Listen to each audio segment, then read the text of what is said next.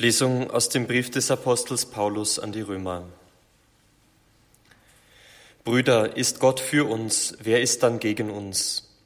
Er hat seinen eigenen Sohn nicht verschont, sondern ihn für uns alle hingegeben. Wie sollte er uns mit ihm nicht alles schenken? Wer kann die Auserwählten Gottes anklagen? Gott ist es, der gerecht macht. Wer kann sie verurteilen? Christus Jesus, der gestorben ist, mehr noch, der auferweckt worden ist, sitzt zur Rechten Gottes und tritt für uns ein. Was kann uns scheiden von der Liebe Christi? Bedrängnis oder Not oder Verfolgung, Hunger oder Kälte, Gefahr oder Schwert? In der Schrift steht, um deinetwillen sind wir den ganzen Tag dem Tod ausgesetzt. Wir werden behandelt wie Schafe, die man zum Schlachten bestimmt hat. Doch all das überwinden wir durch den, der uns geliebt hat.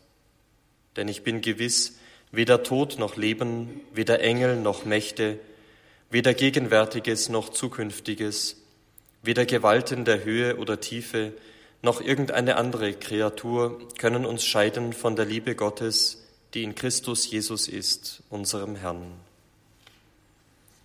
Wort des lebendigen Gottes. Dank. Der Herr sei mit euch. Und mit deinem Geiste. Aus dem heiligen Evangelium nach Lukas. Ehre sei dir, o Herr.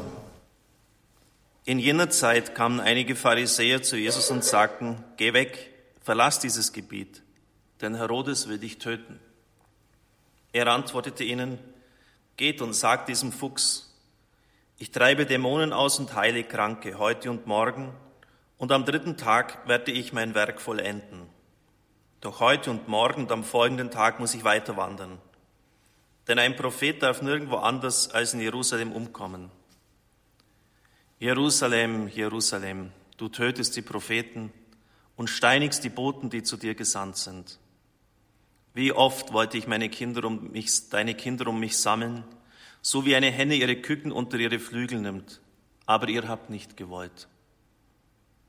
Darum wird euer Haus von Gott verlassen. Ich sage euch, ihr werdet mich nicht mehr sehen, bis die Zeit kommt, in der ihr ruft. Gesegnet sei er, der kommt im Namen des Herrn. Evangelium unseres Herrn Jesus Christus. Lob sei dir, Christus.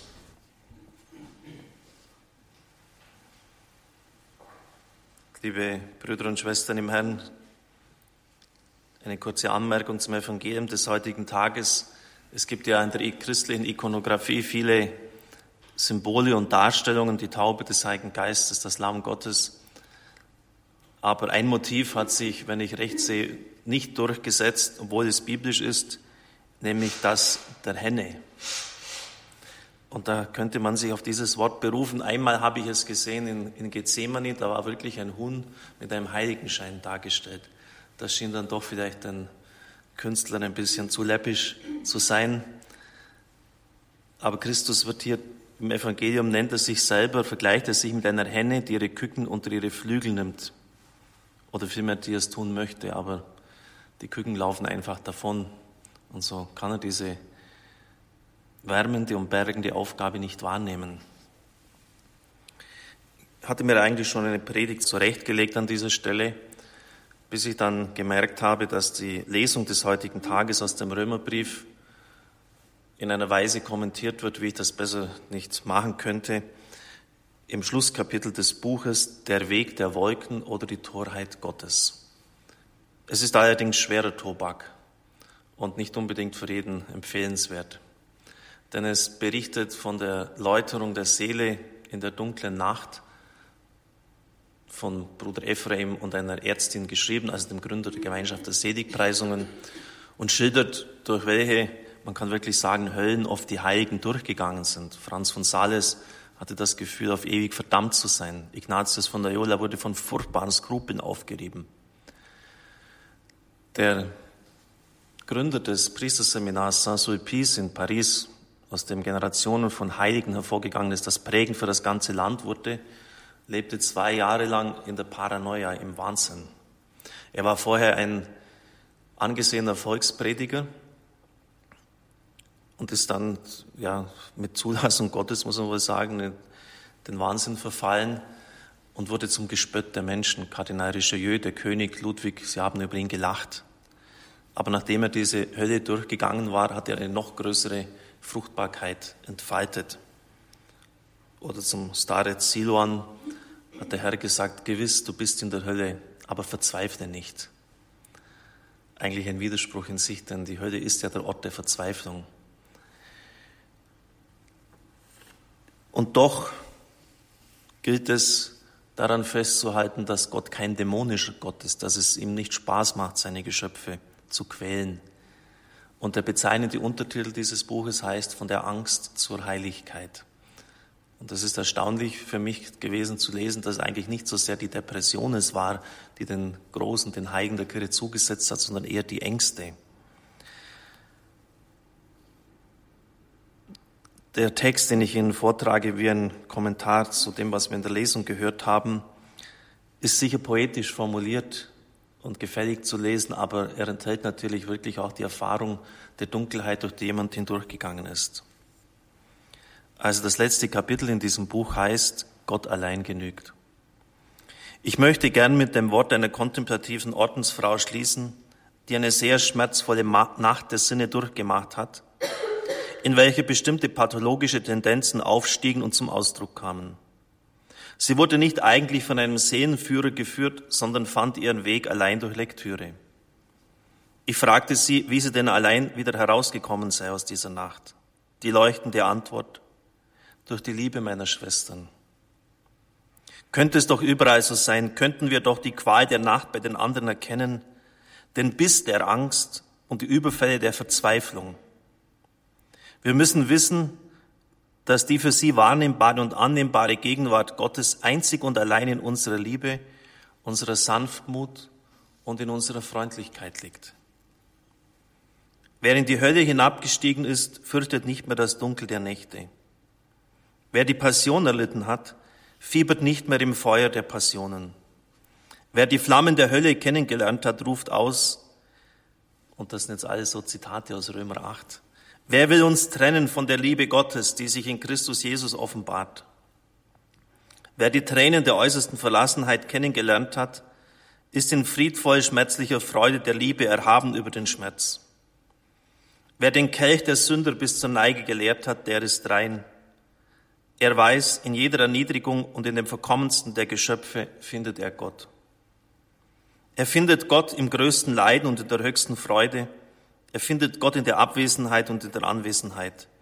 Er findet ihn im Licht und im Fehlen des Lichts. Und er ruft aus, wer will uns trennen von der Liebe Gottes, die sich in Jesus Christus offenbart?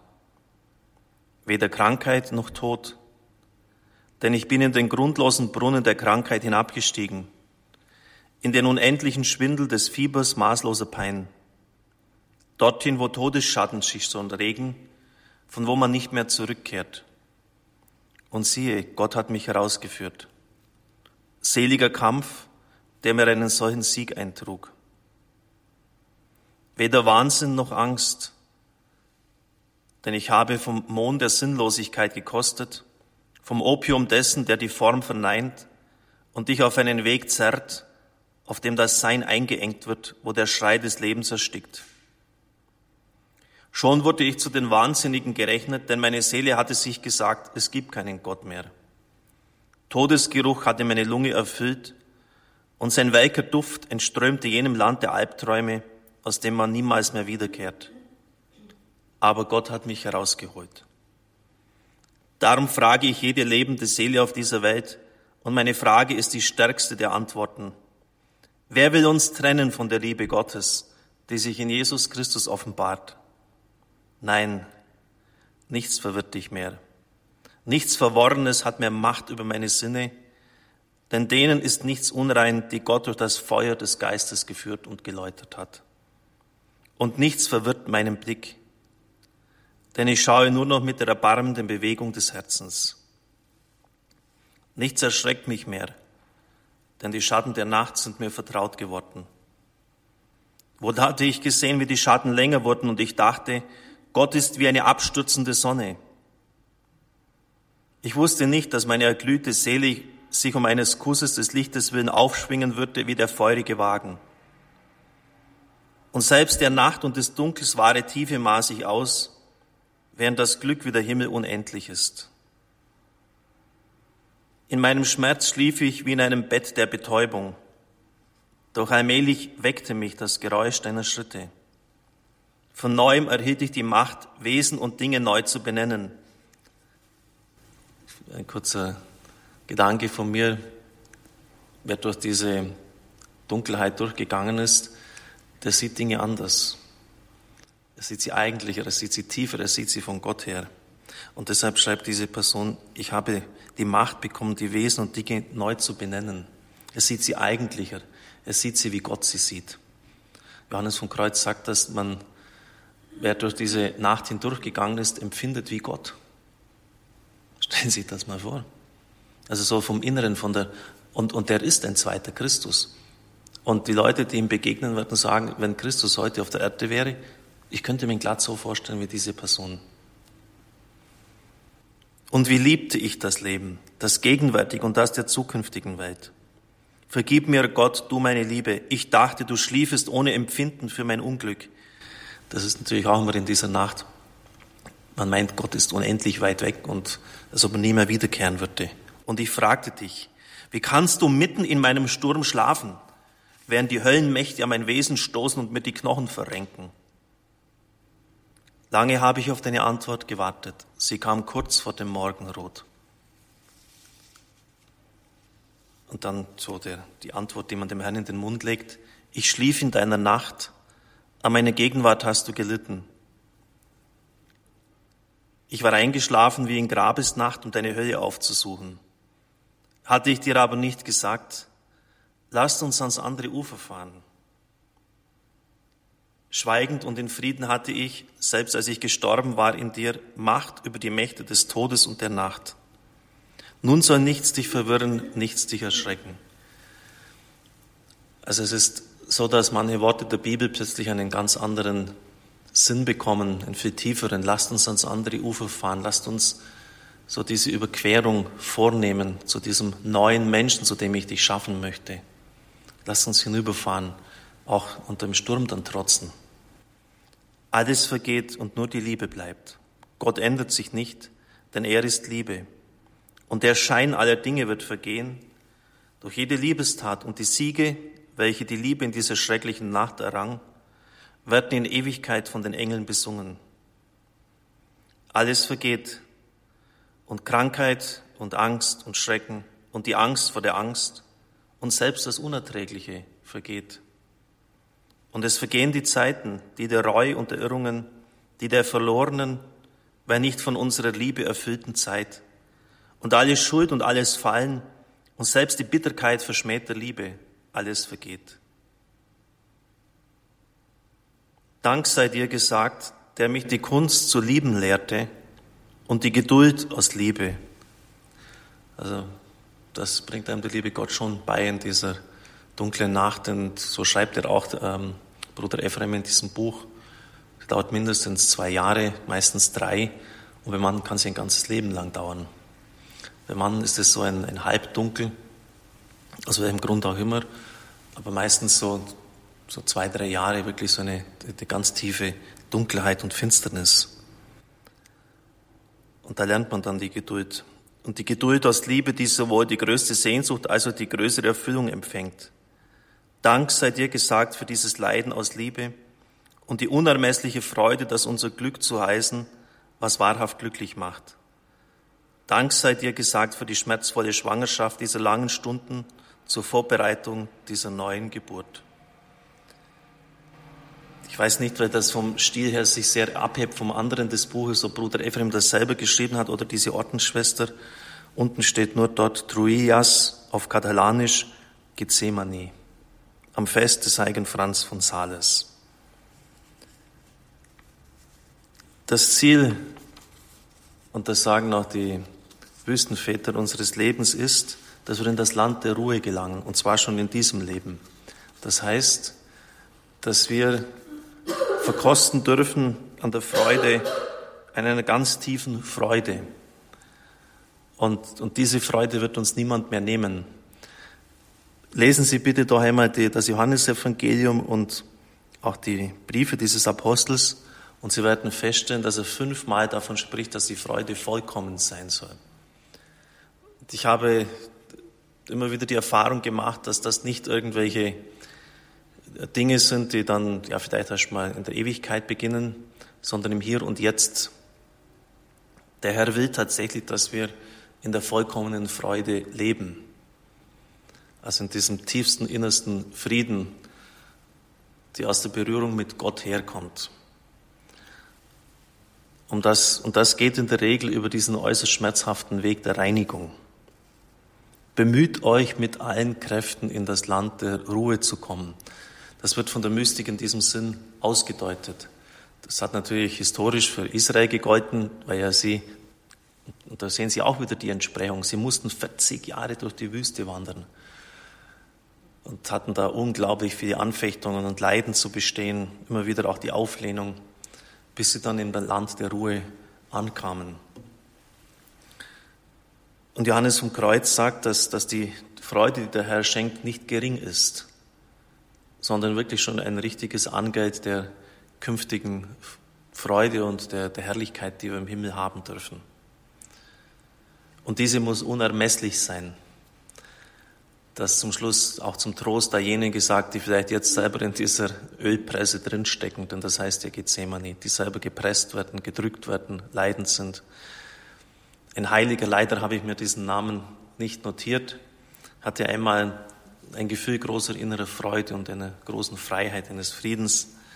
Solche Augenblicke sind ja im Leben nicht alltäglich, wo einfach alles gestimmt hat. Er war nicht von Schmerzen geplagt. Er war im Lot, in Harmonie mit sich, mit der Welt. Er war versöhnt mit dem Lebensweg, wie er ihn beschritten hatte. War dankbar. Es hat einfach alles gestimmt. Es ging ihm gut und er hat einen tiefen Frieden gehabt. Dann hat er die Gnade bekommen, er durfte auch mit dem Herrn sprechen, dass er den Herrn sehen durfte und hat gesagt, so stelle ich mir den Himmel vor, so ist es. Ich möchte gar nicht mehr, sondern einfach nur, dass das, was ich jetzt habe, dass das in alle Ewigkeit andauert.